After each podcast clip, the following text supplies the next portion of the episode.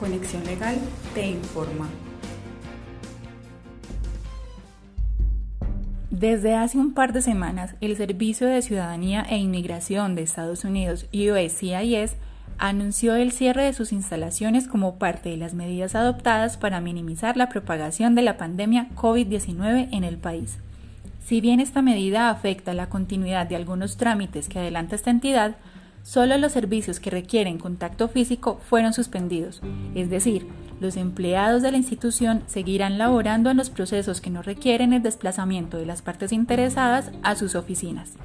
Esto, con seguridad, ha generado en miles de inmigrantes múltiples dudas con respecto a su futuro, pero en comunicados publicados por el Servicio de Inmigración y Control de Aduanas de Estados Unidos aclaran que los procesos afectados por la medida serán aplazados sin generar perjuicio directo en la persona que adelanta el trámite. En concordancia con esta última declaración, el gobierno del presidente Trump indicó además que se suspenden deportaciones, arrestos y redadas contra los inmigrantes indocumentados en el país. Entonces, ¿qué debe hacer un inmigrante? Si usted adelanta un trámite con la entidad mencionada y está pendiente de la toma de huellas, entrevista o juramento, entre otros procesos, recibirá una carta en la que se notifique la nueva fecha en la que se realizará su audiencia. Pero si su caso es el de un turista que quedó atrapado en el país debido a la pandemia y no puede regresar a su país de origen por el estado de los vuelos o por la cuarentena, afectando el tiempo de estadía aprobado en su ingreso en el país, debe solicitar de manera virtual a la USCIS una extensión de tiempo para no incurrir en la ilegalidad y causar perjuicio futuro a su visa de turista. En cierta manera, estas declaraciones significan un parte de seguridad para todos aquellos inmigrantes que temen hacer uso de sus derechos y evitan asistir a instalaciones médicas por la posibilidad de recibir represalias del gobierno. Únicamente los inmigrantes que tienen procesos civiles o criminales pendientes serán objeto de los procesos de la ley. De lo contrario, las personas pueden asistir a hospitales y solicitar atención urgente en caso de síntomas o sospecha de contagio.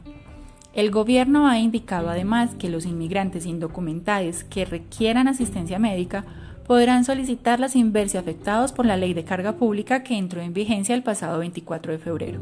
Si bien la nueva ley alega que las personas que hagan uso de fondos públicos o reciban beneficios gubernamentales se verán afectados a la hora de realizar trámites migratorios, incluida la solicitud de residencia, este parágrafo fue derogado de manera temporal hasta una vez se supere la emergencia. Inicialmente, el cierre de esta entidad se había previsto hasta el pasado primero de abril, pero debido al aumento de casos de coronavirus con más de 228.000 casos y 5.369 muertes, el país norteamericano se convierte en el epicentro de la pandemia, lo que exige que las medidas de aislamiento social se intensifiquen y alarguen por lo menos un mes más.